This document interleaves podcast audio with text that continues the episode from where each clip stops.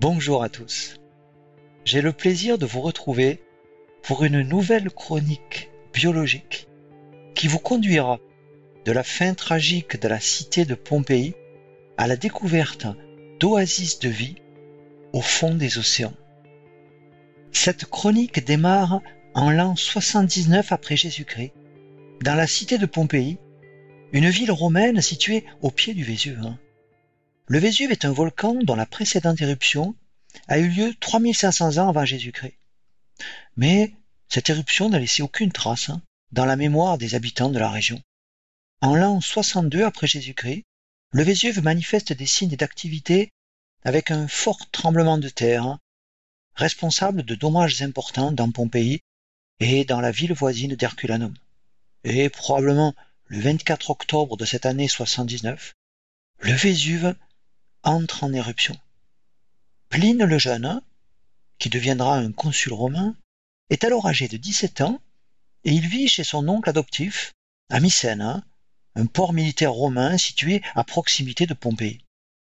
Pline le Jeune va observer de Mycène l'éruption du Vésuve, qu'il décrira environ un quart de siècle plus tard dans deux lettres destinées à l'historien Tacite grâce aux écrits de Pline le Jeune, puis aux études géologiques qui ont été conduites sur le site, on peut retracer aujourd'hui les deux phases majeures de l'éruption du Vésuve. Lors du premier jour se produit la première grande phase de l'éruption. Un panache constitué de matériaux volcaniques et de gaz s'élève au-dessus du volcan à plus de 30 km de hauteur et cette colonne relâche une pluie de cendres et de fragments de pierres volcaniques sur les environs du Vésuve. Pline le Jeune décrit ainsi cette première phase de l'éruption. Il s'est formé un nuage d'une taille et d'un aspect inhabituels. Sa forme rappelait celle d'un arbre, et plus exactement celle d'un pin. Il se dressait comme un tronc gigantesque et s'élargissait en rameaux dans les airs. À partir du XXe siècle, on appellera un tel nuage volcanique un panache plinien pour rappeler qu'il a été décrit pour la première fois par Pline le Jeune. Ce type d'éruption est aussi qualifié d'éruption plinienne, caractérisée par une lave très visqueuse qui a du mal à sortir et qui entraîne des explosions du volcan.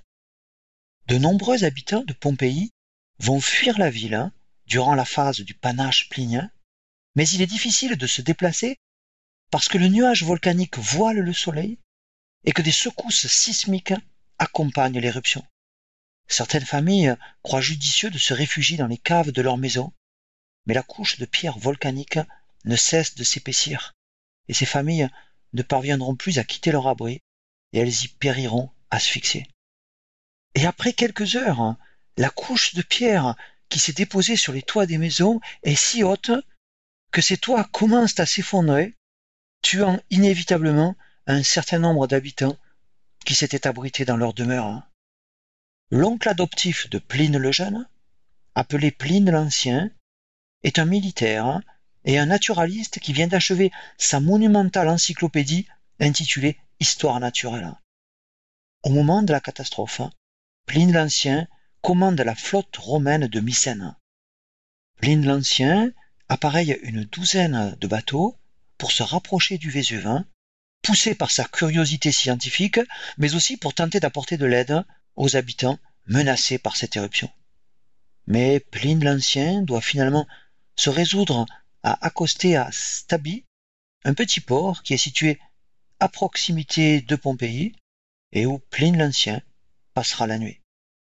Le lendemain se produit la deuxième phase de l'éruption du Vésuve, celle qui va être la plus destructrice. Se forment alors des nuées ardentes ou nuages pyroclastiques, c'est-à-dire un mélange brûlant de gaz, de cendres et de fragments de roches volcaniques. Et ces nuées ardentes qui dévalent les pentes du Vésuve vont être particulièrement dévastatrices. Elles se déversent non seulement sur la ville de Pompéi, mais aussi sur Stabi et sur Herculanum. Pline l'Ancien va finalement trouver la mort sur la plage de Stabi, sans doute asphyxiés par les émanations du Vésuve. Les corps des habitants de Pompéi vont être brûlés instantanément par la chaleur et par la poussière du volcan. D'autres habitants vont périr sous les toitures qui s'écroulent. Et les villes de Pompéi, mais aussi de Stabie et d'Herculanum, seront ainsi détruites, ensevelies sous une épaisse couche de matériaux éruptifs. L'éruption du Vésuve en l'an 79 est une tragédie humaine qui a fait environ 1500 morts. Les disparitions tragiques de Pompéi et d'Herculanum vont rester cependant dans l'oubli pendant des siècles. Et c'est seulement à partir du XVIIe siècle que des fouilles archéologiques commenceront à dévoiler les vestiges de ces cités romaines. Le chantier de fouilles de Pompéi deviendra le premier et le plus grand de tous les sites archéologiques. Et du fait de son état remarquable de conservation, Pompéi constitue aujourd'hui un témoignage inestimable de la vie romaine. L'excellent état de conservation du site provient de la couche de matériaux éruptifs qui a recouvert la cité et qui l'a protégée à la fois des pillages et des intempéries.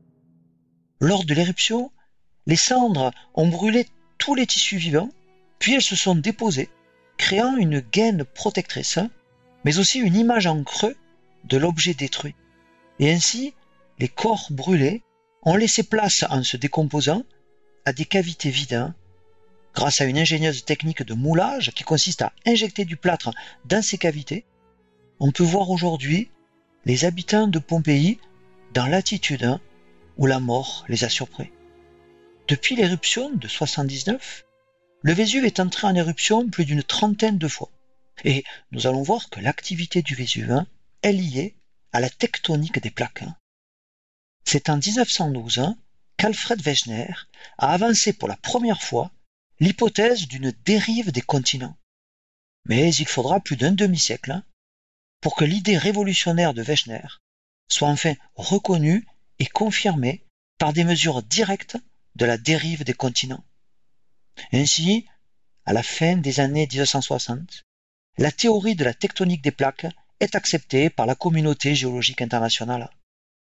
La lithosphère est la coque rigide de la Terre, constituée d'une croûte, océanique ou terrestre, et d'une partie du manteau supérieur. La lithosphère est subdivisée en une quinzaine de plaques tectoniques majeures qui se déplacent les unes par rapport aux autres, par exemple en coulissant ou bien en se rapprochant ou encore en s'écartant les unes par rapport aux autres. Et ainsi, l'activité volcanique du Vésuve est due à la convergence entre deux plaques tectoniques, la plaque africaine et la plaque eurasiatique. La plaque africaine, formée d'une croûte océanique, plonge sous la plaque eurasiatique, formée d'une croûte terrestre, entraînant la fermeture du bassin de la Méditerranée. Cette plongée d'une plaque océanique sous une autre plaque est appelée la subduction, et elle provoque des séismes qui sont dus au frottement entre ces deux plaques. Ainsi, sous le Vésuve, la plaque africaine atteint une profondeur de près de 300 km. À ces profondeurs, les hautes températures et les hautes pressions vont provoquer la déshydratation de la plaque plongeante. L'eau ainsi libérée induit alors une fusion hydratée du manteau présent en dessus de la plaque plongeante, ce qui produit des laves que l'on va retrouver par exemple dans les émissions du Vésuve. Les plaques tectoniques peuvent donc converger lors du processus de subduction, mais elles peuvent aussi diverger. Par exemple, au milieu de l'océan Atlantique se trouve une ride océanique, hein, qu'on appelle aussi une dorsale, hein, au niveau de laquelle deux plaques océaniques vont s'écarter l'une de l'autre. Une telle zone de divergence de plaques est couplée à une remontée du manteau entre ces deux plaques, permettant la formation continue de croûte océanique de nature basaltique par refroidissement du magma qui remonte. En 1977, les scientifiques John Corris et John Edmond font une plongée avec le submersible Alvin de la marine américaine à 2600 mètres de profondeur au large des Galapagos, sur la dorsale océanique du Pacifique Est. Leur objectif est de mettre en évidence une circulation d'eau chaude dans le plancher océanique. Ils vont repérer sur ce site d'importantes structures minérales ressemblant à des termitières et émettant un fluide dont la température peut atteindre 17 degrés. Et à proximité de ces sources hydrothermales, ils découvrent une communauté exubérante d'animaux, formée de bivalves géants, de gros crabes, de grands poissons à forme d'anguilles et de longs vers protégés dans des tubes blancs et dont émergent des branchies rouges vifs. Cet étonnant oasis de vie vient contraster avec le caractère dépeuplé des fonds océaniques. Puis, en 1979, une autre plongée de l'Alvine sur ce même site, à 2600 mètres de profondeur, va permettre aux chercheurs d'observer des sortes de geysers sous-marins émettant des fumées noires et éjectant dans l'océan un fluide dont la température dépasse les 350 degrés. Et tout autour de ces cheminées hydrothermales, qu'on appelle aussi des fumeurs noirs, vit une communauté exubérante d'animaux. Parmi ces animaux est notamment observé un ver qui vit dans un tube et qui sera appelé le ver de Pompéi.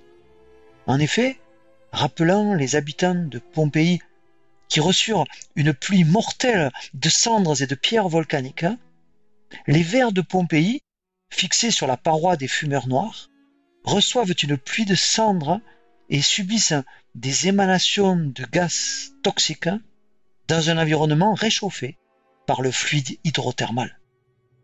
Depuis 1979, de très nombreux sites hydrothermaux océaniques ont été découverts, occupés par des communautés spécifiques d'êtres vivants, qui peuvent varier selon les sites, et des centaines de nouvelles espèces ont ainsi été identifiées dans ces Pompéi sous-marins.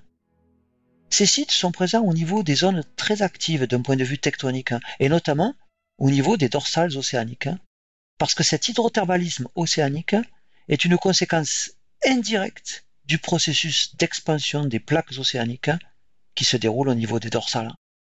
L'eau de mer, dont la température est au départ de 2 degrés, s'infiltre dans la croûte océanique, puis elle s'échauffe sous l'effet de la chaleur du magma présent sous la dorsale, et là, sous forte pression et par température élevée, des échanges chimiques ont lieu entre les roches et l'eau. Puis, sous l'effet de la pression, le fluide chaud remonte vers le plancher océanique et sa composition continue de se modifier au contact des roches qu'il traverse. Une solution hydrothermale acide, chaude, réductrice, riche en éléments métalliques et en gaz, va ainsi rejaillir au niveau des dorsales. La pression hydrostatique à des profondeurs de 3000 mètres atteint 300 atmosphères, ce qui augmente la température d'ébullition de l'eau au-delà de 400 degrés. L'eau qui ressort peut donc atteindre des températures exceptionnellement élevées de 350 à 400 degrés. Cette eau très chaude est rejetée dans l'eau froide de la mer, ce qui conduit, dans le voisinage immédiat de ces émanations, à la précipitation instantanée de certains éléments chimiques, essentiellement des sulfures de métaux lourds.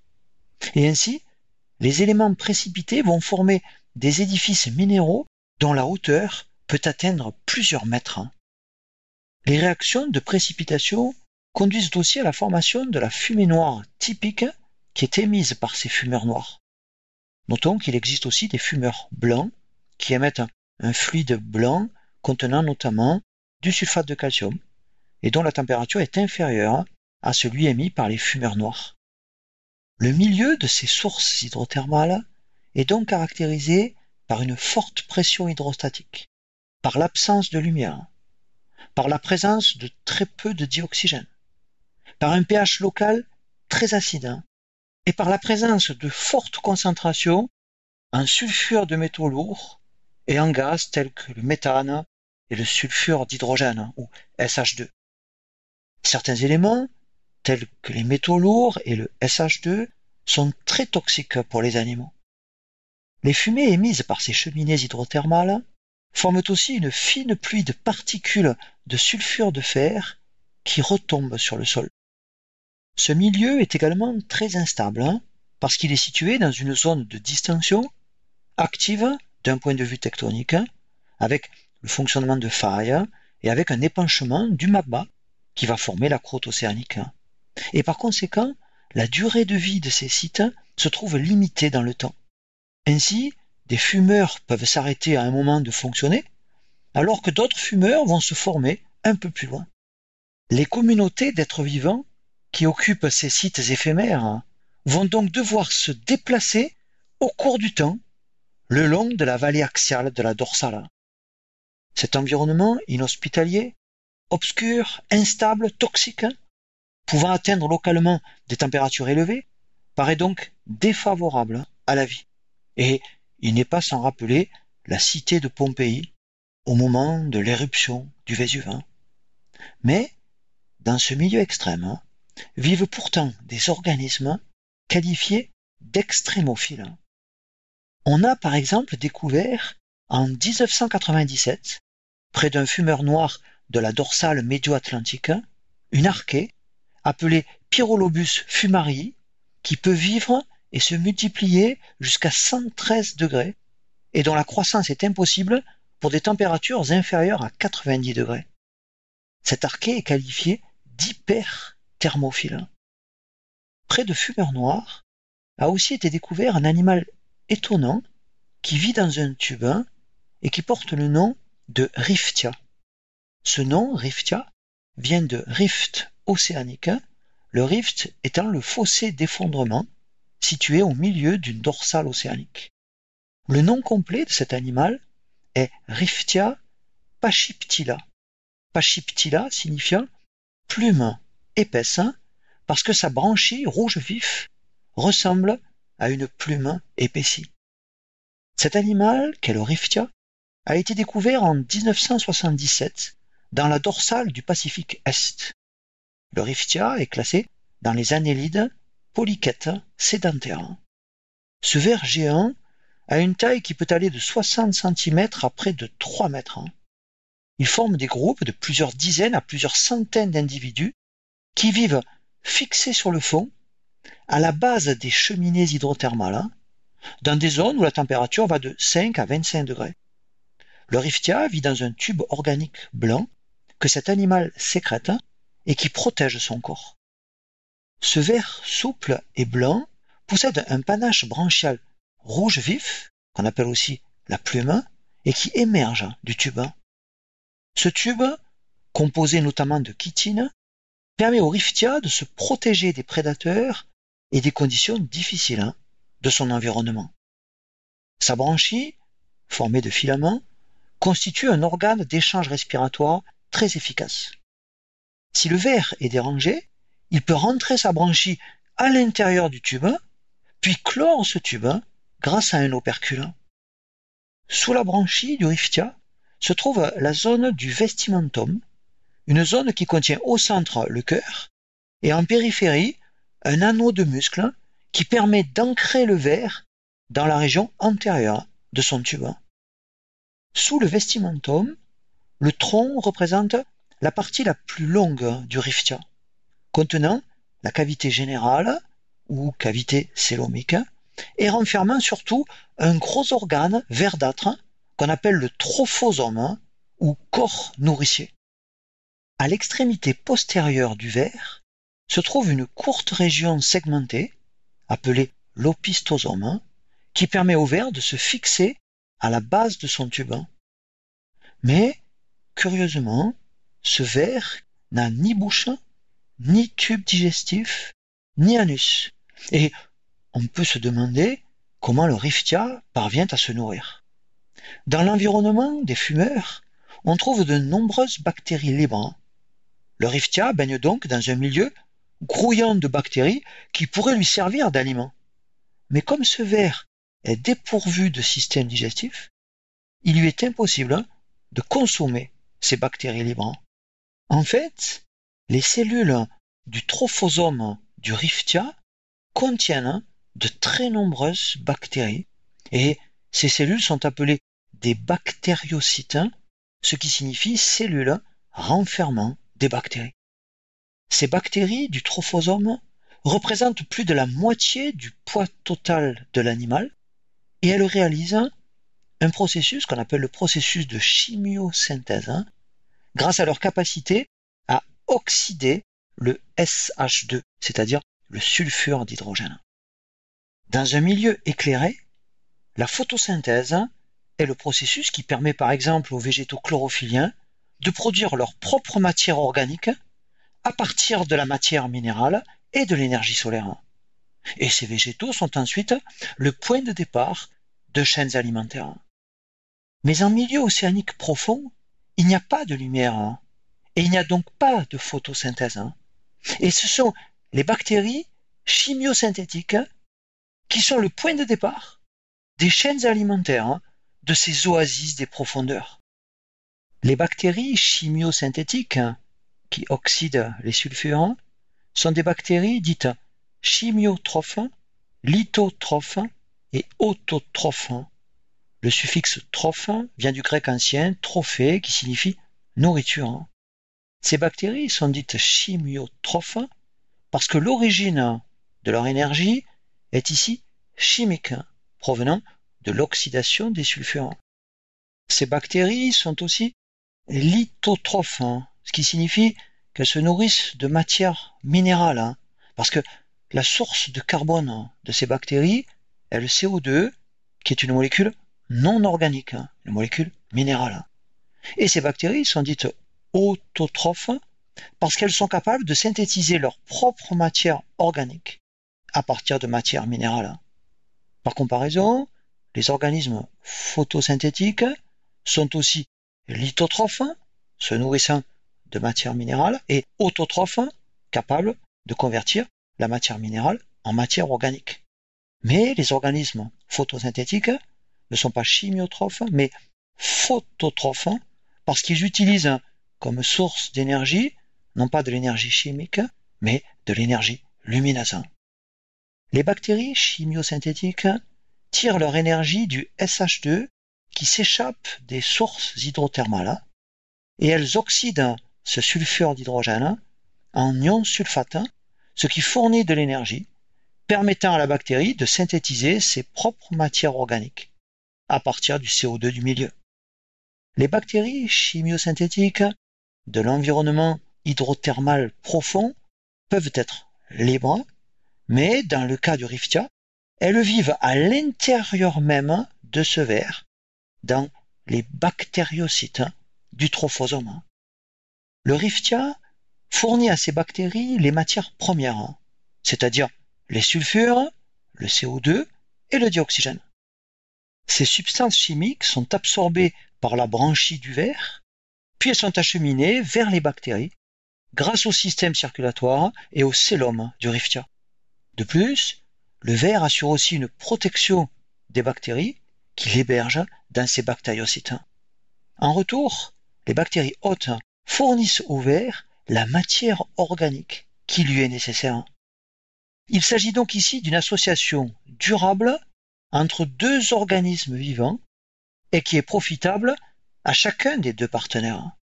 Une telle association à bénéfice réciproque est appelée une symbiose et les deux organismes impliqués, le ver et la bactérie, sont qualifiés de symbiotes. Le ver, qui est le plus gros des deux organismes associés, est appelé l'hôte. Et comme la bactérie symbiotique vit à l'intérieur de l'hôte, on parlera ici d'endosymbiose. La bactérie vivant ici à l'intérieur même de cellules de l'hôte, la bactérie est qualifiée d'endosymbiote endocellulaire. Et comme le riftia vit exclusivement à partir des nutriments qui sont produits par ces bactéries chimiosynthétiques, cette symbiose a un caractère obligatoire. Notons qu'au départ, le riftia se développe à partir d'une larve qui nage librement avant de se fixer. La larve est pourvue de tubes digestifs, mais pas de bactéries symbiotiques. Et c'est au cours de son développement que vont entrer les bactéries symbiotiques nécessaires au ver adulte, alors que le tube digestif de la larve va progressivement régresser pour former le trophosome que ces bactéries vont occuper.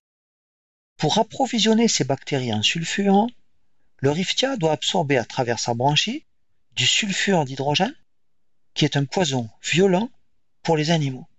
En effet, le SH2, est capable de diffuser à travers les membranes cellulaires et il va bloquer la respiration cellulaire en inhibant une enzyme importante de la chaîne respiratoire de la mitochondrie.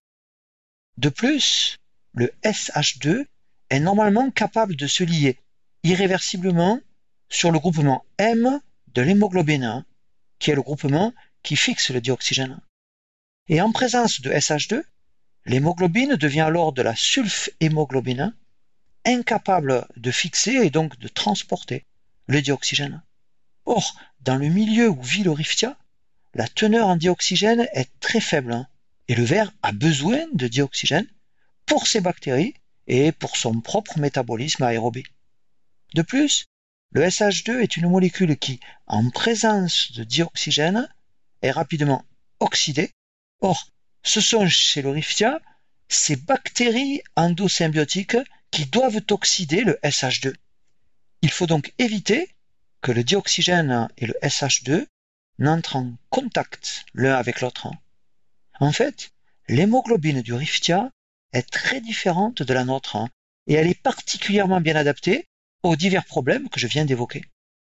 Contrairement à notre hémoglobine qui est contenue dans nos globules rouges, l'hémoglobine du riftia est extracellulaire et elle circule librement dans les vaisseaux et dans le cellome de ce verre. Notre hémoglobine est formée de quatre sous-unités protéiques associées chacune à un M et chacun des quatre M peut fixer une molécule de dioxygène. Mais, contrairement à notre hémoglobine, l'hémoglobine du riftia est formée de très nombreuses sous-unités protéiques fonctionnelles portant chacune un groupement M, ce qui lui permet de fixer et de transporter une beaucoup plus grande quantité de dioxygène. De plus, l'hémoglobine du riftia est très concentrée puisqu'elle occupe plus de 30% du volume total du verre. La teneur et la structure de l'hémoglobine du riftia permettent ainsi d'accroître l'efficacité de la fixation et du transport de dioxygène dans un milieu de vie qui est très pauvre en dioxygène. Mais les sous-unités fonctionnelles de l'hémoglobine du riftia ont aussi la particularité de posséder deux sites différents de fixation. Un site qui fixe seulement le dioxygène et un site qui lie spécifiquement et avec une grande affinité le SH2. L'existence de ces deux sites différents permet à l'hémoglobine du riftia de véhiculer simultanément le dioxygène et le sulfurant de par sa grande affinité pour le SH2, l'hémoglobine du riftia empêche ainsi le SH2 de diffuser à travers les membranes cellulaires et d'empoisonner le métabolisme aérobie du verre. Et cette hémoglobine protège le sulfure tout en le transportant jusqu'au trophosome sans qu'il ne soit oxydé prématurément par le dioxygène. Et ce sont ensuite les bactéries symbiotiques du riftia qui vont finalement oxyder ce SH2 lors de la chimiosynthèse qu'elle réalise. Près des peuplements de Riftia, on trouve aussi des sortes de palourdes géantes blanches appelées Calyptogena magnifica et dont la taille est de 20 à 30 cm. Ces bivalves sont dépourvus d'intestin et ils abritent dans des cellules de leurs branchies des bactéries endosymbiotiques, chimiosynthétiques, sulfo oxydante. Les branchies de Calyptogena magnifica filtrent l'eau pour en tirer directement le dioxygène et le CO2 fournis aux bactéries. Grâce à son pied enfoncé dans des fissures actives, ce bivalve prélève les sulfures qu'il fournit aussi aux bactéries. Et en retour, les bactéries fournissent au bivalve la matière organique qu'elles synthétisent par chimiosynthèse il s'agit donc à nouveau ici d'une endosymbiose endocellulaire obligatoire. Ce bivalve possède dans son hémolymphe deux transporteurs totalement séparés. Une hémoglobine classique intracellulaire qui sert à fixer et à transporter le dioxygène et un transporteur dissous dans l'hémolymphe contenant du zinc et chargé de transporter spécifiquement les sulfures jusqu'aux bactéries symbiotiques qui vivent dans les cellules branchiales de ce bivalve. Le ver de Pompéi, dont je vous ai parlé tout à l'heure, hein, et qu'on appelle aussi Alvinella pompeiana, a été découvert en 1979 au niveau de la dorsale du Pacifique Est lors d'une plongée à bord du submersible Alvin, d'où son nom d'Alvinella. Ce ver est classé dans les annélides polyquettes. Il peut mesurer jusqu'à 15 cm hein, et vit à l'intérieur d'un tube protecteur blanc fixé sur la paroi des cheminées hydrothermales. Hein. On trouve le ver de Pompéi dans des zones où la température va de 15 à 50 degrés. Mais ce ver peut supporter des températures supérieures. Le ver de Pompéi est l'un des animaux connus présentant la plus grande tolérance à la chaleur et ses protéines présentent une grande thermostabilité. Contrairement au riftia, le ver de Pompéi possède une bouche, un tube digestif et un anus. Sa tête sort du tube en épanouissant un système branchial qui lui permet de respirer. Des éléments organiques peuvent être capturés grâce à ses tentacules buccaux. Ce ver de Pompéi porte dorsalement de longs filaments qui sont des bactéries ectosymbiotiques filamenteuses hein, pouvant jouer un rôle détoxifiant. Le ver de Pompéi possède une hémoglobine présente dans des cellules du cellome et une hémoglobine vasculaire extracellulaire. Et ces deux hémoglobines ont une forte affinité pour le dioxygène, permettant à ce ver de faire face au manque de dioxygène du milieu.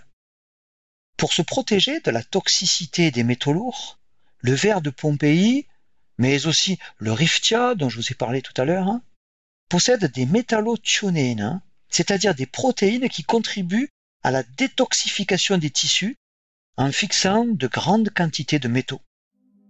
Les bactéries chimiosynthétiques hein, jouent un rôle essentiel dans les réseaux trophiques de ces écosystèmes hydrothermaux. Ces bactéries jouent le rôle des organismes photosynthétiques, des écosystèmes classiques qui, eux, dépendent de la lumière. Ainsi, dans ces écosystèmes hydrothermaux, la lumière en tant que source d'énergie est remplacée par l'énergie libérée par l'oxydation des sulfurants. On trouve dans ces écosystèmes des animaux qui se nourrissent de bactéries libres ou bien des animaux qui ont établi une relation symbiotique avec des bactéries. Et l'on rencontre aussi dans ces écosystèmes des animaux suspensivores qui se nourrissent à partir de particules de matière organique en suspension, et des animaux carnivores tels que des crabes et des poissons. D'autres animaux dans ces écosystèmes sont des charognards, se nourrissant d'animaux morts. La recherche en milieu océanique profond est extrêmement limitée par le développement et par le coût des technologies. Mais étudier ces écosystèmes présente de nombreux intérêts, comme celui de découvrir de nouvelles espèces et de comprendre les stratégies qu'elles ont pu développer pour pouvoir occuper ces milieux extrêmes. Étudier ces écosystèmes permet aussi de progresser dans notre compréhension des mécanismes qui sont à l'origine de la vie, le milieu occupé par ces êtres vivants étant probablement assez proche des conditions qui régnaient lorsque la vie est apparue sur la Terre. La reconstitution de l'histoire phylogénique des espèces hydrothermales s'avère être aussi d'un grand intérêt. De plus, l'étude de ces écosystèmes présente de nombreuses applications biomédicales et agroalimentaires. Par exemple, on peut utiliser des enzymes de bactéries et d'archées thermophiles ou hyperthermophiles. Et le ver de Pompéi produit de l'alvinélacine, un peptide antimicrobien qui peut être un, antibiotique efficace pour combattre par exemple des bactéries pathogènes pour l'homme ou pour les animaux d'aquaculture. Mais ces sites hydrothermaux océaniques sont aussi convoités pour leurs ressources pétrolières et minérales. Et si nous voulons préserver ces fragiles Pompéi des fonds des mers, il nous faudra apprendre à conserver et à gérer leur fascinante biodiversité. Le Vésuve détruisit il y a vingt siècles la cité romaine de Pompéi. Puissions-nous éviter de détruire à notre tour les équilibres fragiles de ces Pompéi des fonds océaniques? Et pour clore cette chronique, laissons la parole à Aldo Leopold, un forestier, écrivain, philosophe et écologiste américain du XXe siècle. Aldo Leopold est considéré comme l'un des pères fondateurs du mouvement pour la protection des espaces naturels aux États-Unis. En 1949, soit un an après sa mort, était publié son recueil d'essais intitulé Almanach d'un comté des sables, dans lequel Aldo Léopold mêlait histoire naturelle et philosophie. Et dans ce recueil, qui devint l'un des livres sur l'environnement les plus respectés jamais publiés, Aldo Léopold écrivait ces quelques mots. Un siècle a passé depuis que Darwin nous livra les premières lueurs sur l'origine des espèces. Nous savons à présent ce qu'ignorait avant nous toute la caravane des générations. Nous savons que l'homme n'est qu'un compagnon voyageur des autres espèces de l'Odyssée de l'évolution. Et cette découverte aurait dû nous donner depuis le temps un sentiment de fraternité avec les autres créatures vivantes, un désir de vivre et de laisser vivre, un émerveillement devant la grandeur et la durée de l'entreprise que constitue l'ensemble du monde vivant.